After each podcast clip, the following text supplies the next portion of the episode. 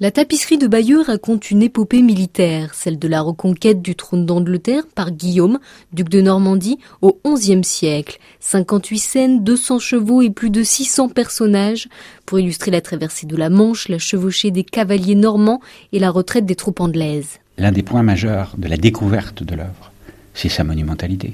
Antoine Vernet est le conservateur en chef des musées de Bayeux.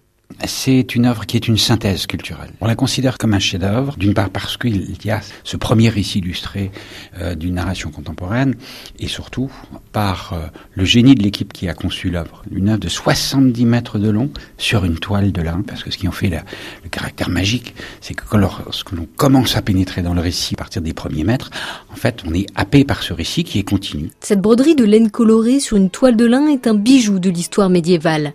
D'origine et d'auteur inconnus, elle est un témoignage unique de l'histoire du quart nord-ouest de l'Europe à cette époque.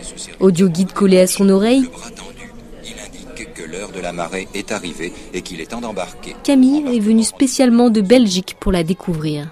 Je m'intéresse à la couture et c'est vrai que quand on regarde un petit peu le, travail que c'est, c'est sur des, dizaines de mètres comme ça, c'est du boulot. Quoi. À cette époque-là, je me pose vraiment la question de comment ils ont fait et quelle technique surtout parce que c'est très représentatif de ce qui est raconté. Donc euh, c'est vraiment magnifique. La ville de Bayeux possède un lien étroit avec la Grande-Bretagne. Au-delà de la victoire de Guillaume le Conquérant, duc de Normandie, c'est aussi la défaite de la France en 1944 qui résonne dans les rues. Antoine Vernet. On aime à dire qu'on est l'une des villes les plus anglaises de France. Et l'un des points majeurs, c'est le mémorial du cimetière militaire britannique, qui est le plus important cimetière du Commonwealth de la Seconde Guerre mondiale. Il se situe ici à Bayeux, avec des cérémonies euh, annuelles.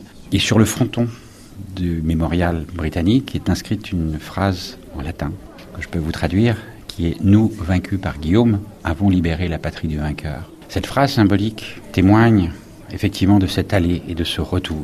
La tapisserie est une fenêtre ouverte sur la culture matérielle du Moyen Âge. Fragile et abîmée par le temps, elle se mettra en retrait pour sa restauration en 2024. Elle sera ensuite exposée au public dans une nouvelle salle du musée où elle sera déployée horizontalement pour qu'elle ne souffre plus du poids d'une exposition verticale.